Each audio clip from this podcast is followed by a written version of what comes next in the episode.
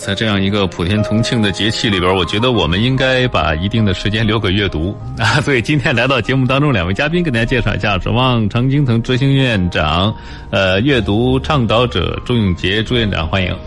主持人好，嗯，柴老师好，啊，幺零四点三的各位听众，节日好，下午。嗯，呃，还有一位啊，呃，我们的新朋友是守望长春呃，守望常青藤。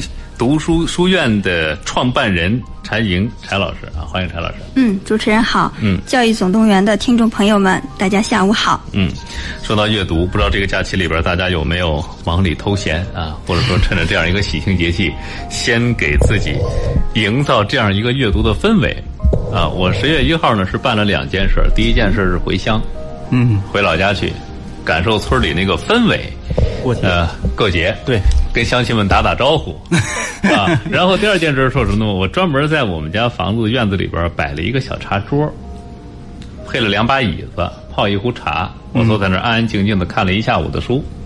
难得，呃，难得有这个时间，主要是是这样。啊，然后晚上这个月亮地儿啊，真是映的特别的清明，周围有树啊，这边有书相伴，就感觉是难得有时间能够。有这么长的时间来进行这个阅读，哎，来进行这个享受。我们其实，在这个现在这个呃阶段吧，就是说是想静下心来读一本书，嗯，可能不是说大家没有这个时间，嗯，大家可能就一种是一种焦虑、焦虑、急躁的这种一种急躁心情，他可能就真的是静不下来，哎，难静得下来。嗯，为什么今天我们跟大家互动交流的话题呢？就是我们特别节目的话题，其实是这个乡村游。啊，说到乡村游，我我认为这次回乡给我最大的感觉是什么？在村里，你可以不用把自己搞得那么的快节奏，对，你可以不看手机，嗯，可以不回微，当然，重要了，你微信我回了啊，可以不回微信，你可以不用去做这些事情，对，你就一心一意的享受这个宁静的感觉就好了。那么，其实我认为这是阅读的最好的一种状态，就是它有一个长长的时间，你不会再像其他时候一样，你进行的是碎片化的这个。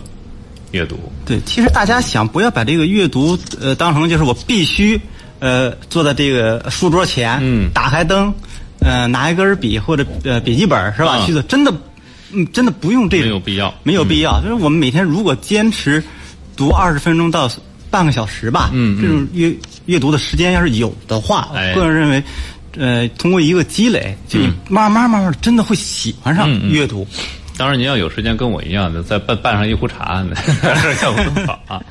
啊，呃，今天朱院长给大家带来的经典阅读是打算介绍哪一部的作品？茶馆，茶馆。对，哎呦，这个可一说这个茶馆，不用说别的，马上想起那个那个老京味十足的那么一个场景。对，因为他其实介绍的就是呃北京第一地区呃在不同时期通过来。茶馆来表现的各个阶层人物的呃这种状态。哎，但是我们在上学的时候有点不一样，无论是老师还是同学，普遍反映的是茶馆这个课呀不太好学。你要看茶馆呢，就是千头万绪，对你可能一时找不着这根脉。对啊，这就这就需要我们哎，茶馆成为经典，其实也是一个挺有意思的一个过程啊。对，它其实成为经典是经历了一个漫长的过程。嗯。这个过程其实不是这个老舍先生创造了茶馆的过程，哎，而是读者接受茶馆的过程。哎，这个这个很有意思。对，其实，在茶馆呢，它有两个，一个是作为剧本的茶馆，其实它在一九五七年的七月就在这个《收获》这个杂志上，嗯，有了。嗯，还有一个就是我们现在常说的，就是作为话剧表演的茶馆，嗯，它是晚于它的，是在一九五八年的三月。嗯，二十九号是在我们的首都剧场进行了第一次的公演。公演，嗯啊，那么随后呢，其实呃，我们的茶馆也走出了呃世界。嗯嗯，对吧？到了一九八零年九月底的时候，嗯，这个我们这个北京人民艺术剧院受邀去的这个欧洲演出。哎，嗯，当他是这个当时的是经历了大概有。接近五十天，嗯，当时他去了有德国，当时还叫联邦德国嗯，对，联邦德国、法国、瑞士是去了三个国家，嗯，十四座城市，哎，共演出了二十五场，嗯，就是充分的呃显示了茶馆在当时这种文化背景下它的这种作用。嗯嗯，其实后来啊，呃，我感觉一开始学在课文里学茶馆的片段的时候，可能也感觉有点摸不着头绪。对茶馆儿怎么说呢？它的头绪是比较多，比较对。散，嗯，是吧？就是说你真的不知道它到底是哪一个是重点，对。是吧？或或者说他到底是要是要是要是要干什么？呃，我我奶奶虽然我奶奶没上过学没读过书，但是她对很多事情的评价呢都非常的有意思。比如说评价这个，呃，就是打排球，嗯说一群人追一个球，嗯，都不嫌累的慌。说还是穷啊，这要富了，一人发一个不就完了吗？对于茶馆这话剧，他是这么评价的：说这有什么看头啊？一群老头子在那拌嘴。哎，也正是从这个过程当中，其实体现的是整个社会的一种变迁。对，其实它茶馆它分了呃呃三个阶段嘛。嗯首先一个就是呃清代的末年，哎，对吧？嗯。还有一个是民国的初年，嗯还有一个是这个我们抗日战争战争结束之后这嗯三个阶段，你通过去看茶馆它的这个背景，当然是话剧。啊，这个背景的改变包括呃里边的装饰，以及人们的在说的话，就是嗯各个阶层的人在说的话，你真的是能通过他们的语言，嗯你要是慢慢了解到我们当时北京这地域文化的变迁。对啊，也能反映出当时整个社会，在整个社会洪流之下，作为这茶馆里边出出进进的这些小人物，他们是面临着怎样的一种境遇？对，其实嗯、呃就是一个小茶馆，对大世界。嗯对，它其实就是从一个小小的茶馆角度来看社会。嗯嗯其实，在这个舞台下面有六七十个人物。嗯嗯那这六七十个人物就围绕这个茶馆进行展开，就构成了当时时代的那种风俗图。哎其实很具有北京地域文化特点的。对，对其实你回来再琢磨老二先生写作戏曲这个功力啊，哎，是。就体现出来了。包括他的这个京味儿。嗯其实我觉得我们大家离北京还是比较近的，对对嗯对吧？你现在去注意去听北京人在说的时候，头一句就是“您好”，嗯您了去哪儿去？啊，对对对吧？就是他嗯这个“您”就是多少年了，已经成为当地的一种文化。对，而且我觉得北京话特别有感染力，是吧？对陈老师肯定有点感觉。你到北京去走胡同，你还没出这条胡同呢，你这你这口音就已经变过去了。京味儿，那啊种扑面而来的那种热情，啊这种北方人，这个京味儿是独特的一种啊代表。我就感觉当时我在大石栏转了一圈，瞬间觉得我应该提个鸟笼子，戴瓜皮帽子，揉俩核桃揉俩核桃这么走，完了嘴里边这才叫个范儿，就有这种感觉。是所以茶馆的这个影响力，我觉得也是从这些方面能够体现出来，因为啪一下你就能够融入到那个环境里边去。对，而且说什么，我读剧本，我就是感觉啊，我是阅读。你看，我最一开始是喜欢看小说。嗯，啊，后来呢，就是慢慢过渡到其他一些文学作品，比如说散文、嗯，诗歌，嗯，最后我才敢看剧本，因为我怕我看不懂。其实怎么说呢？这个茶馆按我们现在阅读来说呢，嗯，它这个话剧就是相当于我们的跨界阅读跨界，嗯。跨界阅读，对。吧？你电影、电视剧哎，对吧？对啊。话剧这些都属于跨界阅读里边儿。其实我们不是说要去看这个舞台有多美或者什么，而是我们要通过。呃这个茶馆里边、话剧里边人物，我们要读懂它的本身，读懂它背后的东西，这是我们的观点。就是我还是要回到文本的嗯本身来。对，你可以去看一看这里边有没有跟你比较近似的人物。对如果是你的话，你在里边更像谁？对啊，这可能可能激发你的想象力，激发的就更好。这可能就是像您说的，可能就读到更深的一个、呃层次了吧？嗯对就是说你到最后，他是七将近七十个人，嗯对吧？对他阶级非非常的明显，嗯对吧？到最后你会读读读读说，我在某一时刻，我应该是我应该是谁？呃，我应该是个什么样子？我们的一种小眼睛，你去看那个茶馆的舞台，里边六七十个人，乱纷纷的，哎你方唱罢我方又唱，就是这种场景当中，你去衡量我在这个社会中，我是一个什么样地位阶层的人。对啊，可能有些朋友不太了解，说你看他描绘的是当时那个时代背景之下，一个小茶馆展现的社会变迁。那我们现在再来看这部茶馆儿，它又我们为什么现在还看呢？还把它奉为是经典？哎呀，其实简单来说，茶馆呢是主要揭示了在这个社会大变革时代背景下，普通民众的这种悲苦与无奈，嗯是人类所共同面对的问题。哎，这还再从另一个方面充分的体现了一个什么呀？就是说，只有民族的才是世界。的，嗯对，那么从当代来说呢，我觉得也是分了吧。首先是它从它的文学文学价值来说，嗯，对吧？就像刚刚才您说的，全景是这个戏剧的冲突，啊就是人也比较多，年代比较长，你根本找不到一个中心的呃故事，哎，对吧？但是呢，这恰恰恰恰是我们这个茶馆的呃独特嗯之处，没有中心故事，但是处处是中心。哎，这就通过你看，嗯，你能真正读懂它，哎，这是需要一个呃过程，对。对吧？嗯，一个小茶馆反了一个大时代，嗯，写作本事我觉得也很高，就是通过一个茶馆的各个场景的转换，你好像抓不住这个千头万绪，但是又有好像又有那么一根线头一直勾着你，对。你跟着这个剧在揪心，对。对吧？对。这个茶馆后来会怎么样？对。啊，这个这个谁谁谁怎么老久没来了？他过得好不好啊？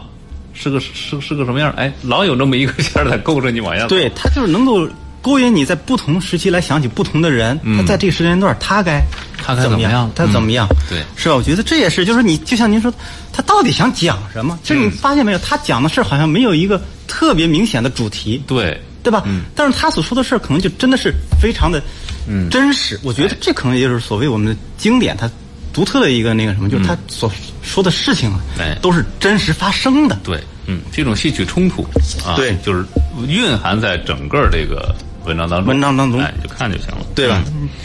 呃，另外就得说到典型的戏剧人物，就是我们从中可能能从中找到自己的投影，对。啊，包括他有商人呀，嗯。还有这个八旗的移民呐，哎。还有统治者的爪牙，嗯嗯。小混混，嗯。无业这个游民，包括哎。难民，嗯，对吧？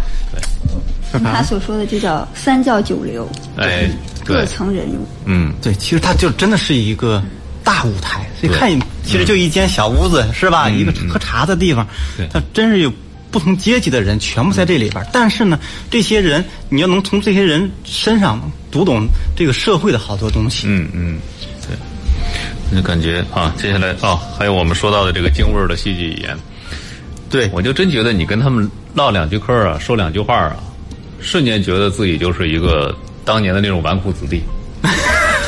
我这应该用到什么地方？应该用到拍卖场里去。就是你拿京味儿这么白话两句，瞬间就觉得，哎呦，我也是一个一掷千金的纨绔少爷，这东西我非买回去不行。那你可以去潘家园儿。可以可以可以去溜两圈。我那上面写着牌子叫现代工艺品市场，可以去转转这个。嗯，这是我们说它第一个当代意义，就是文学价值在这个呃整个咱们文学史上是不容抹杀的。对，完了之后，第二个就是它的这种策略的建构价值，嗯是吧？它一个是文学性，一个是舞台，这是两个。嗯对吗？其实他真的就是说是用跨界的这种呃写作的方法展示出来，哎对吧？嗯。然后之后我们在学习它的时候呢，就是一定是不要说认为你能看什么，就是我们一定要通过看回到这种文本的本身，哎嗯这是我们一定要去呃注意的。大家总是觉得在看，就觉得真的是没有看出来什么东西，但是说我们一定回到文本的本，它到底想讲一个什么东西？哎啊。嗯，其实我感觉阅读茶馆呢，其实是有助于理有助于我们理解戏剧这一种艺术表现形式。对，啊，它可能比这个小说啊构建的这个冲突更加的激烈，对更更直接，更直接，哎它直接能够表现出来。对，啊，也更容易抓人。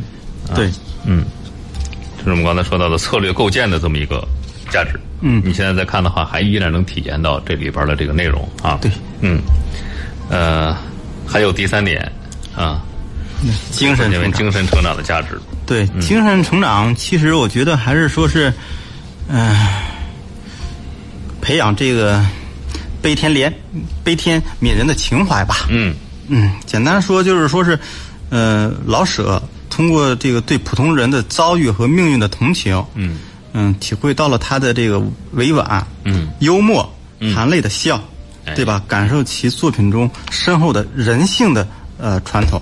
嗯其实我们到最后还是要回到人性、嗯这个根本性的呃问题。哎完了，说明了什么呀？说明吃人的这种旧时代啊，已经过去了。嗯对人性的这种呃悲悯啊，应在我们的心中去沉淀。哎，嗯还有一个问题就是说，是我们应该通过这个呃文学，就是说提升我们的这种语言文化的自信。嗯其实读经典，嗯、首先读经典是读它背后的文化。嗯大家其实一直就没有闹明白这个问题。其实我们在第一期的整本书阅读的时候已经说这个问题了。嗯读经典是读什么？就是真是读它背后的这些嗯呃文化。嗯完了之后，我们再看这个经典呢，它除了这个让你学会思考思考以外，还要让你学会表达，哎对吧？这就是我们语言的建构。嗯其实，在这个时候，我们也可以重点来看一看我们刚才谈的这种京味儿。嗯，哎，哎，京味儿，哎哎，我觉得这个咱们安排阅读门径的时候，是不是就比其他的经典要更轻松或者更多元一点儿？嗯，相对来说，你看着是轻松的，但是它好像并没有能够轻松多少，嗯对吧？首先，嗯、我们在阅读门径里面，嗯、首先第一个问题是，呃，概览，嗯。对吧？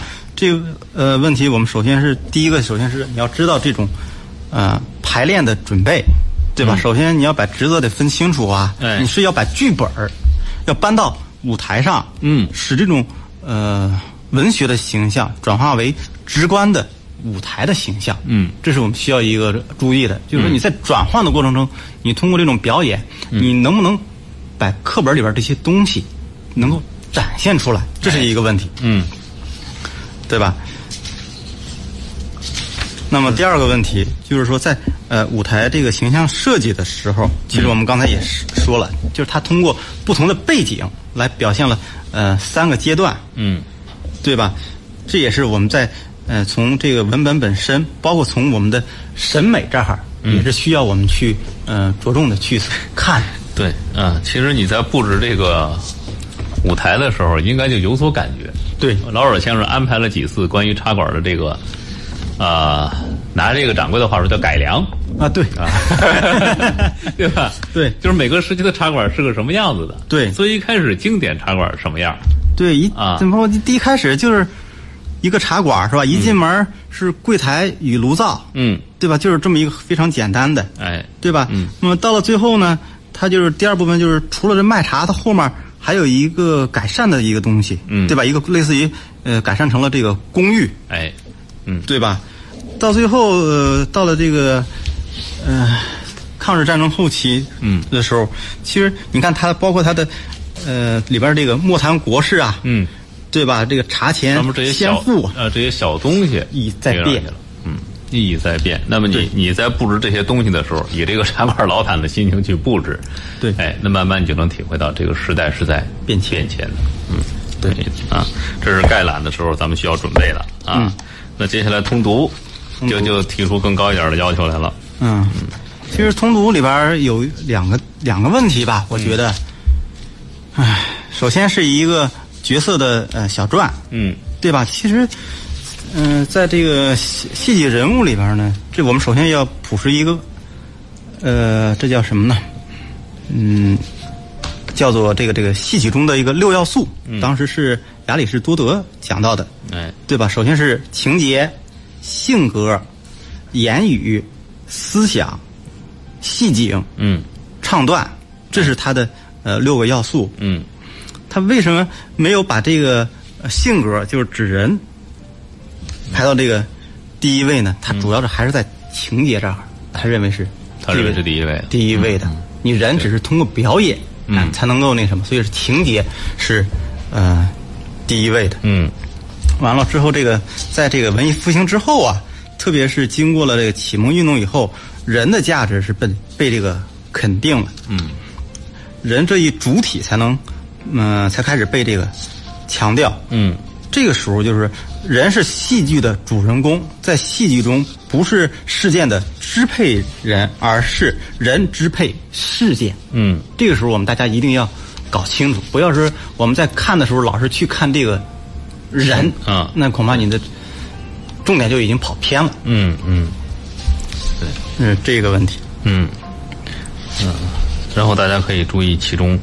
呃，在通读的时候，里边是不是在脑子里边能够回想出一些比较经典的画面对，啊？这是我们在阅读的时候一定要细细，对，一定要细。对它可能就是有两个词或有一个字，就真正能够体现出来。嗯，我们大家可能往往忽略这些东西。嗯，哎，呃，进入到这个研读阶段，就是刚才朱院长和陈老师提到的这些个它内在的这些潜台词，你就应该能领会了。比如你是不是能从中领会到，就是呃当时时代的变迁啊？比如为什么它这改良了以后，有人说哎挺好，啊，结果这。他那个、那个、那个伙计儿就不乐意了，改良改良，越改越凉，这是吧？这就是面对一个事件的时候，各种人物不同的一种表现，啊，这些都是需要我们去发掘的，啊，当然，我觉得可以改编成剧本。其实潜台词呢，是对这个人物内心真实情感的这个表现。嗯，潜台词与台词啊是密不可分的。哎，嗯，对吧？当然，有些这个呃人物可能需要这个性格化的这个这个呃台词，对，能能充分的表示他的这种性格，嗯，对吧？哎，嗯，一张嘴就能表现出他是是个什么样的人。对，另外这个台词的这个嗯注解与策略呀，我们大家一定要也注意一下。嗯，就是说一定要根据上下文的这种语境来推，嗯你不能在那儿断章取义。嗯，嗯，嗯，就是你要抓准，对，抓住，嗯，哎，这样才能算是读到根本去了。对，嗯，在我们读完以后，我觉得你可以改编一下这个这个啊，剧本，我觉得都可以。试着改编一下。对，试着去改编一下。嗯你说你觉得茶馆不好改编，那我们可以改编一个别的嘛？啊，四十红堂 四十红堂更难了。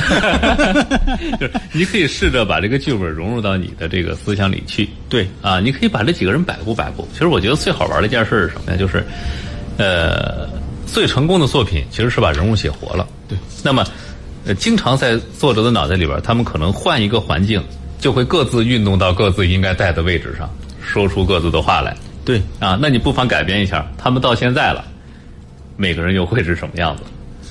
对，你其实这个就是这样，我们通过慢慢的去读，你想，其实好多事情到现在为止，就像您说的是吧，嗯还是在陆陆续续的发生在。发生。嗯，对。那么再把他们这几个人放到目前的环境下，哎，每个人会怎么走，会怎么说？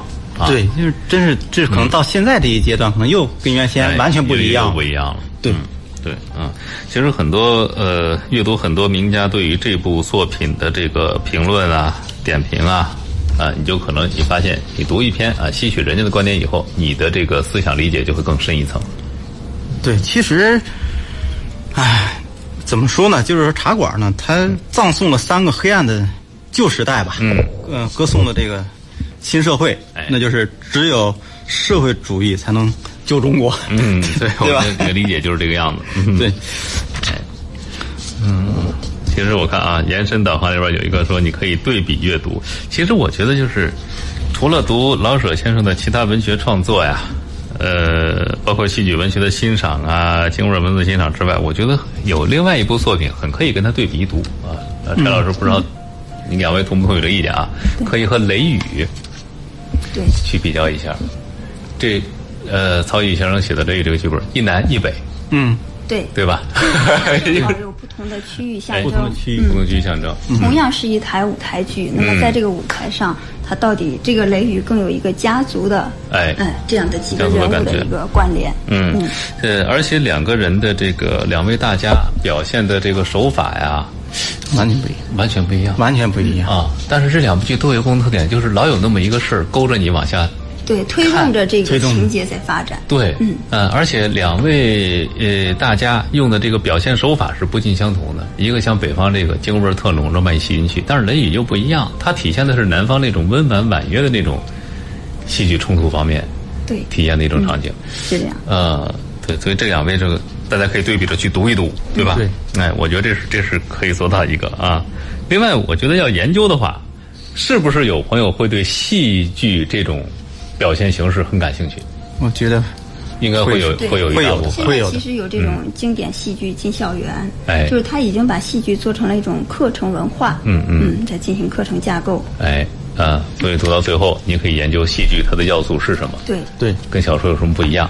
如果让你去设计一句一部戏剧的话，你会怎么来对，怎么来构思？你要去扮演这个里面的一个角色，对怎么能淋漓尽致把它诠释出来？哎，嗯，我就通过这两部作品的阅读，其实我是先读这个戏剧，然后再再看的莎士比亚，我就突然 我就突然发现，就是说什么呢？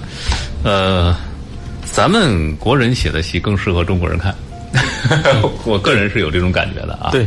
因为你特别能够理解他所处的这个时代环境啊，特别能理解为什么他会说出那样的话。因为你是主流的群体，对，啊，但是你要读国外的东西，你不是主流群体，你只能从片面或者从哪些东西我们来看待，这可能完全不一样。只能试着去代入，对，哎，跟这个不一样，嗯，所以说这部作品《茶馆》啊，这个阅读可建议大家耐心的去把它读一读，不光是读一遍，细品啊，对，你可以演嘛，你可以演，可以演，甚至把自己带进去，带进去啊，看看找一找这种环境，对。啊，现在是下午的三点三十分啊，我们来进段广告，稍后马上回来。那接下来我们要聊的呢是另外一部作品。如果刚才我们呃，就朱院长和陈老师我们聊的这部茶馆是北方的一个典型的这种方言文本的话，嗯，那接下来我们要往南走一走了啊。呃，这也是文学界的一大代表，对，非常湘西文化，湘西文化代表边城。对，一说这个，大伙儿马上就想起沈从文。沈从文，我就感觉那个秀丽的小城，对，秀丽的小城边城，要要不然现在那个，咱就不说哪儿了。南方某小城为什么那么火呀？对，它其实是两种不同的地域文化。嗯嗯，对。所以说提到这个沈从文，可能大家在今天之前也许还没有深入的去了解过沈从文。对。但是当你打开书读到沈从文的文字的时候，我相信你的嘴角会扬起微笑。嗯。就是他会给你一种很清新。很淡定，让你这个嘈杂的一种心境突然沉浸在湘西的那种水乡。嗯，因为这个沈从文他本身就出生在湘西，嗯，一个水的故乡。哎，可以说水就孕育了沈从文，嗯，也成就了他水一样的这样的一个习作风格。哎，哎，对，所以呢，沈从文这样的文字，嗯，有很多人很欣赏他。其实他和鲁迅、老舍、巴金这样一一些作家一样，他是很了不起的一位作家。嗯，嗯。在上一世纪的三四十年代，嗯，但是他有一段时间其实是非常寂寞的，嗯，也就是他在相当长的一段时间里，他的作品是受到了大家的一种冷遇和误解。对，哎，当一个人的这个作品如果是好的。他一定是能经得起这种历史的淘洗，哎，是能经得起别人的批评的，经得起时间的检验的。对，当有些红极一时的作品，其实，在时间的影子中变了形，很快就会被这个时代所淹没。嗯，然而沈从文。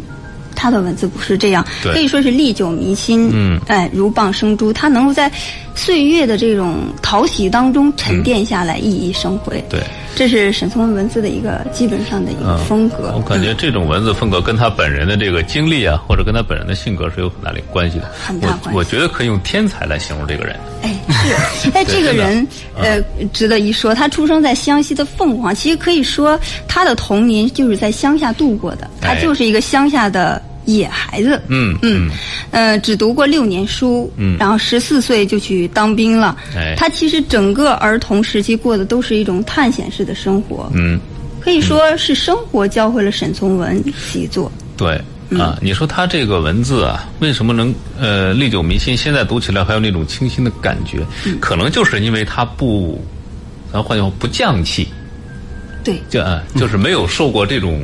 系统的约束，哎，是，嗯嗯对，所以他就说，让孩子像个孩子一样健康的自然长大。嗯，其实我们就可以看到另外一种生活。沈从文的文字就可以这样，对，让我们的孩子，让我们的中学生，嗯，看到另一种自由的一种生活。嗯，这是写作的源头。对，哎，所以说编程在中学时代一定要拿出来去读一，一定要看一看，对，嗯。嗯，沈从文很有意思。当时被他的妻子评价为，其实是我们一说到沈从文的时候，这个，呃，柴老师给他也是这个评价，乡下人。对，乡下人 就真是乡下人。他自己就说：“我就是一个乡巴佬，我就是一个乡下人。”对他妻子对他的评价好像也不高。对，呃。胡适先生特别喜欢跟人说媒啊，嗯，当时沈从文这个眼光还挺高的，一眼看中了当年的这个啊张兆和张家三小姐，对，嗯，这是这属于是现在的话说癞蛤蟆想吃天鹅肉啊，对。你一个湘西来的人啊，然后名门望族的这样一个小姐，对，当时张兆和对他的评价就是这个这个乡巴佬，啊，对，当时就叫做乡巴佬。当时就叫他乡巴佬。嗯。啊，但是我看沈从文并没有说就是呃否认啊，他甚至觉得这这对自己来说是一个我就是这样，我就是这样一股清流。哎，对对，所以这个先生他其实就是一条可以说是一条澄澈的一种河流。嗯嗯，他的性情就像河水一样，至刚至柔。嗯，哎，有德有仁。嗯，所以这也可能是他能够得到张兆和青睐的一点原因。对，所所以最后张兆和给他拍电报还特别不好意思。我记得当时，哎，我印象最深刻的其实还不是他的作品，嗯，是这故事里边他们用的这种文字。这个乡下人呢，就就给这个张兆和写信，写信啊，说你看，他当时是到青岛了吧？我印象里，可能是青岛的那种小环境让他这个文字变得就是柔柔美了许多哈。嗯，张兆和写信说，你看什么时候能等来那边来的好消息，好让我这个乡下人喝一杯甜酒。哎，对，是有这样一段文字。哎对，然后就张兆和非常不好意思的去给他拍电报，因为他大姐陪着他把这事儿跟他爸说了，他爸就同意了啊，同意了以后呢，他就给给他拍电报，说乡下人喝杯甜酒吧，就是认了就是这样，就认了这门婚了。肯定了当时那个电报员还一脸懵，说你你这是什么意思？张兆和不好解释，红着脸说你就拍吧，拍过去他就知道了。你看这种这种浪漫，对。真的是啊这，是关于沈从文和张兆和之间的一个呃爱情的起源哎很吧，是吧有意思的一？个故事。对，嗯其实沈从文他从入伍之后，他一直是属于乡下的。对嗯、但是后来他说呀，呃，我永远不厌倦去看一切，呃，一面看一面就明白了许多事情。但是他的心总是为一种新鲜的颜色、新鲜的声音、新鲜的气味而跳动。可是后来有一天呀，他就发现啊，他接触了许多古籍和文物之后，他在一家报馆中读到一些进步新书，嗯他这个时候他就发现，他就反省说呀，呃，我虽然时时刻刻为人生现象和自然现象所神往，嗯，却不知道为新的人生智慧光辉而倾心。哦，于是由着这个，他就来到了城市。他说：“我想进一所学校，去学习那些我所不明白的问题。我得向些新的地方，呃，去寻找一个新的转机，使我呃耳目一新的一个新世界。”哎于是他来到城市。就是乡下人进城了。哎，对，但是，嗯、他始终觉得在乡下是一个自由自在的沈从文。其实来到城市的他，他就感觉很不自在。哎，嗯，对。因为是在大城市，嗯，所所以后来有一种说法，他自己说叫精神还乡。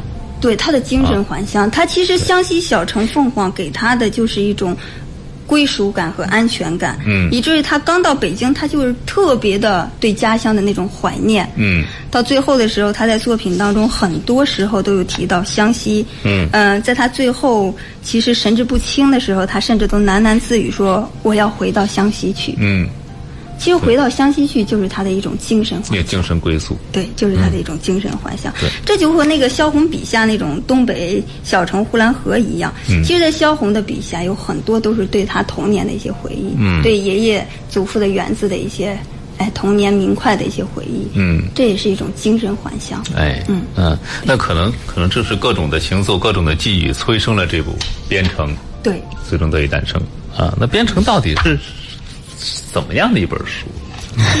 你说沈从文一下《边城》是沈从文因《编程》出名，还是因呃《编程》因沈从文出名？其实我们后人听到沈从文，必然关联到《编程》。对。对。啊，你很难说他俩谁是哎，对对对，对其实《编程》与其说是一部小说，倒不如说它真的是一首长达七万字的一首长诗。嗯。你读来以后，那种抒情，那种温雅，嗯。哎，它就会带你入那种湘西小城。哎哎，对，而且我感觉我们现在一想一提沈从文，我们首先想到的就是《编程》这种文字风格。对，一股清流。哎，我们会随着这个这部作品展现出的风格，想象沈从文是一个什么样的人。对。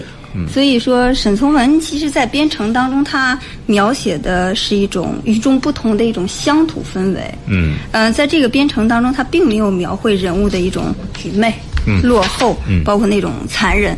嗯，在他这个里边所刻画的人都闪现着一种人性的光辉。嗯。哎，翠翠，对，嗯，包括大佬、二老，对。嗯，就是他能展现出城市人所不具备的那种纯真和美好。嗯，哎，这就是他乡土文学中非常罕见的一种东西，嗯。也是值得我们现在每一个都市的孩子愿意倾心去阅读的这样一种文本。去读、去体验、对去寻找，对这可能是咱们缺失的那一部分。对，嗯，就是我们现在孩子所缺失的，在这样的文本中，他描写的就是湘西的一种静美，它没有残忍的一种存在。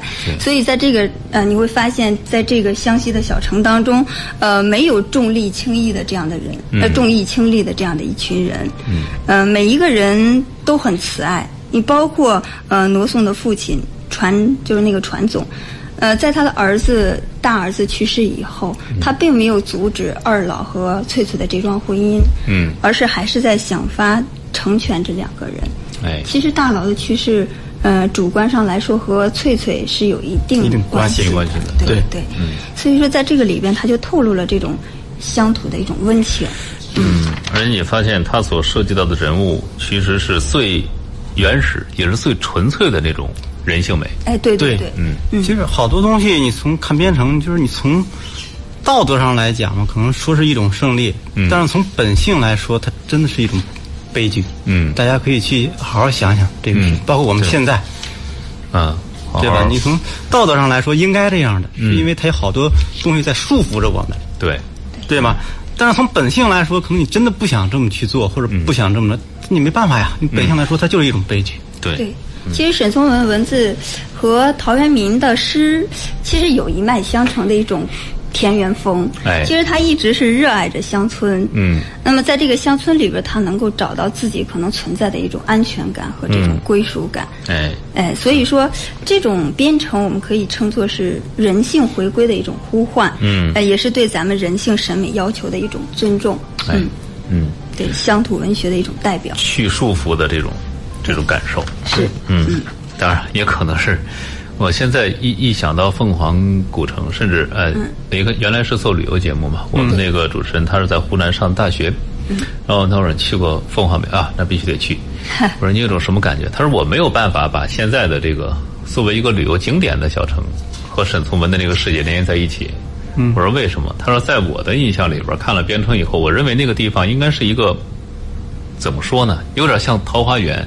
世外桃源，是一个你能你你只能去想象的这么一个地哎方。，对对，对。它就弥漫着一种神奥又古朴的那种原始气息。对。哎，到那里就嗯。踏着那种青石板，你在涤荡在那种水当中，如果你把你的脚丫再浸在这种江水当中，你一下透了就，哎。这个人就透了。其实我在我在想，我们大家在读的时候，编程它除了本身意义以外，它会不会还有第二层意义？嗯。就像我们刚才说的，你现实生活中可能就真的是可能真的难找，对。不好找啊。所以所以把它设定在什么地方？编程，对对大家去想想，其实是挺有意思的，是吧？挺好玩的。对。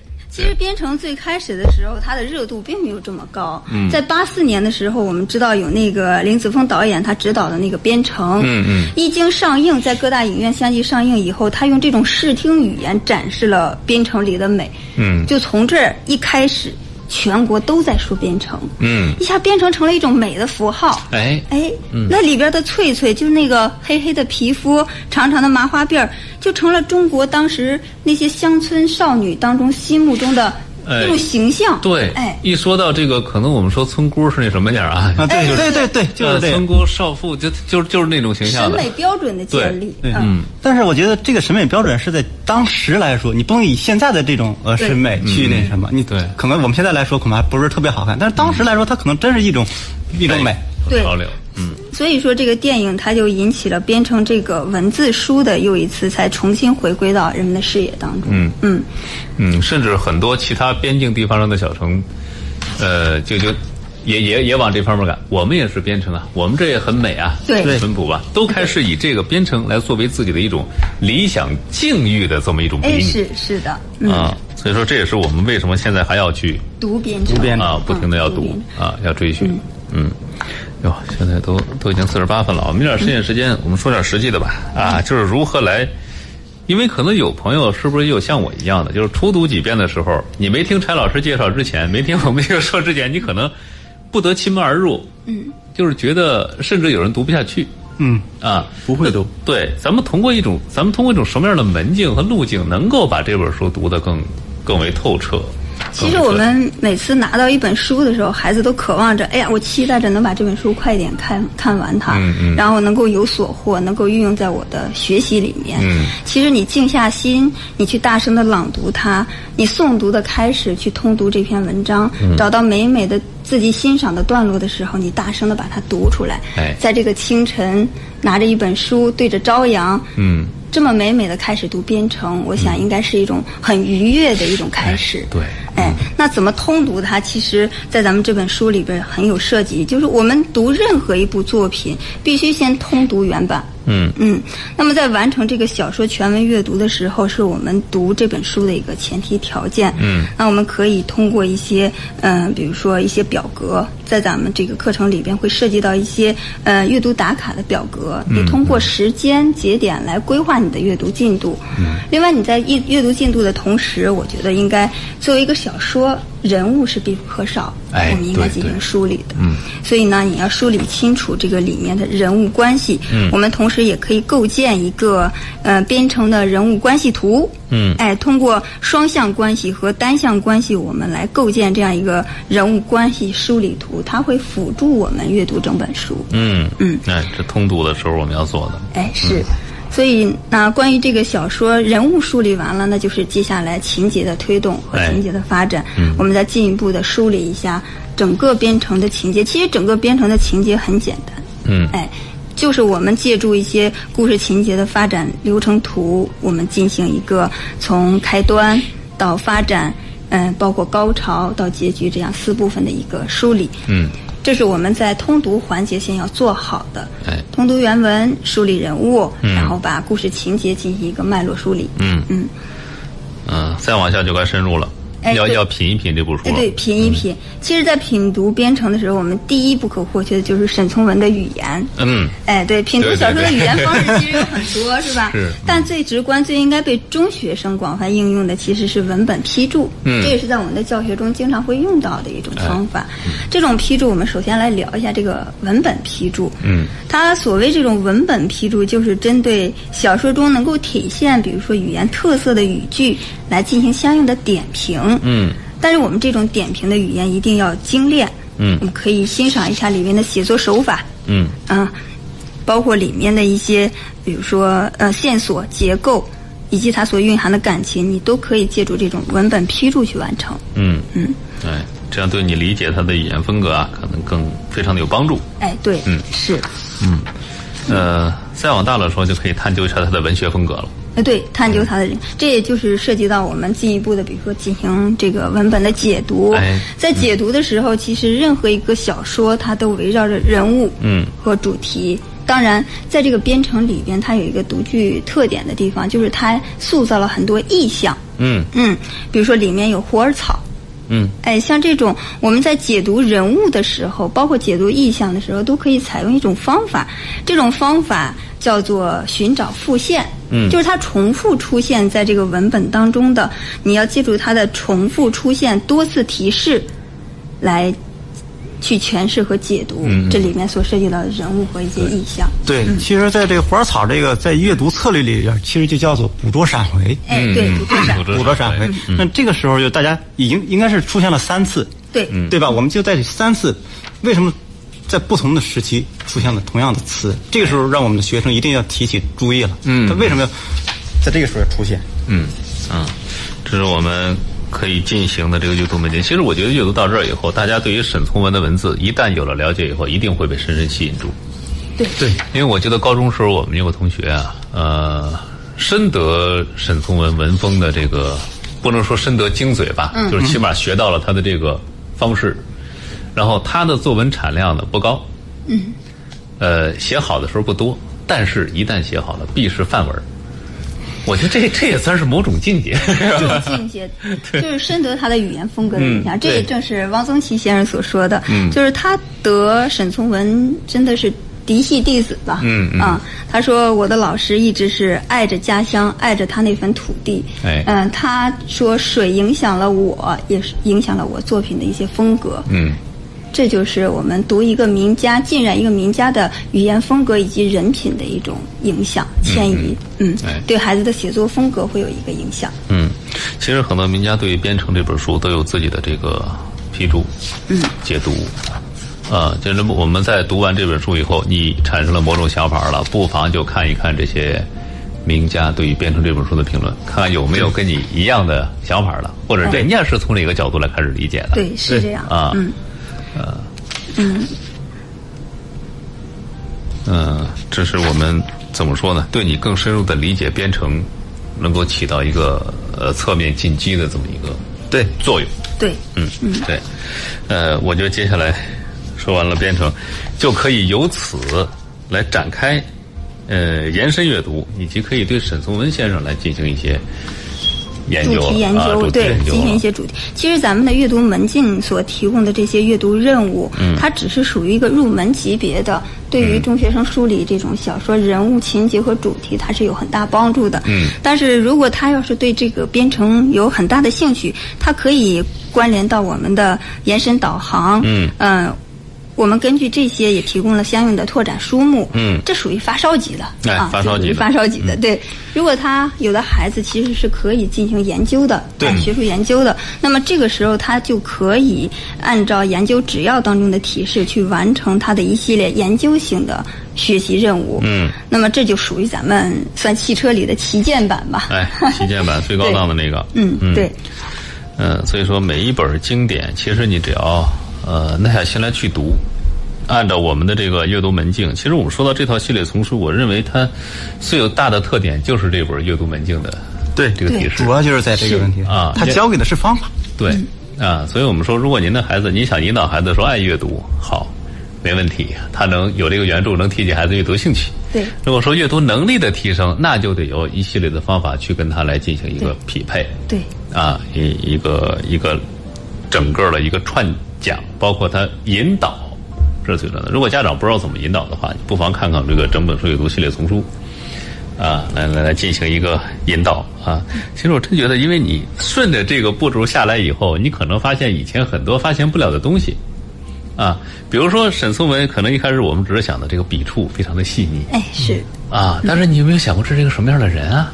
跟你想的一样不一样啊？对，对你啊会由文及人，对这是一个过程啊你会爱上这个人，爱上这个人以后，你会爱上他一系列的作品，你会研究他这一股清流湘西的一些文化。对哎，这然后就是迁移。然后我觉得你就会发现，哎呦，《编程》这本书真的是跟沈从文简直是合二为一了。对，这也是某种文字功底的一种境界。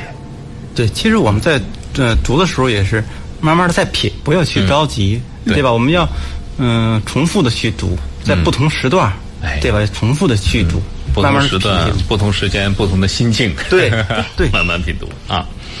好了，那时间关系啊，三点五十六分了。今天呢，我们只能先跟大家聊到这儿了。就是希望在这个假期里边，呃，当然八天长假，您可以去干自己也想干的事儿，难得有这么一个假期，对啊，这个欢乐喜庆的气氛是有的，不妨留一点时间给阅读，啊，阅读是一个长期的，能够提升人身心的一个非常好的一个工作。其实读书是我们生活中的一部分，必不可少的一部分对，不要是为了这个阅读而去嗯阅读。读书读生活。哎，说的真好，好嗯，好，非常感谢两位来到节目当中啊，有有机会常来啊，来，好，谢谢两位，也谢谢各位的，感谢主持人。嗯，好，谢谢各位的陪伴与收听，我们下期节目再会了。